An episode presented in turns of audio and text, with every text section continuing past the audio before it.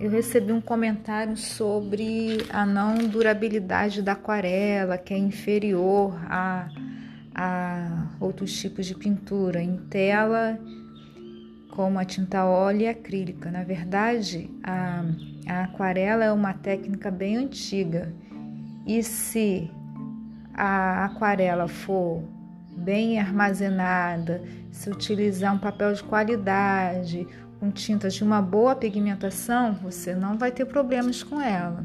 Então, a qualidade da, da aquarela não é inferior à da tinta acrílica ou a óleo. Que vai determinar a sua durabilidade e que se vai desbotar ou não são os pigmentos que você usa, né? A qualidade da tinta que você usa. Por isso, quem pinta aquarela se predispõe sempre a pintar com uma tinta de qualidade, uma tinta de nível profissional, principalmente se for para venda, né?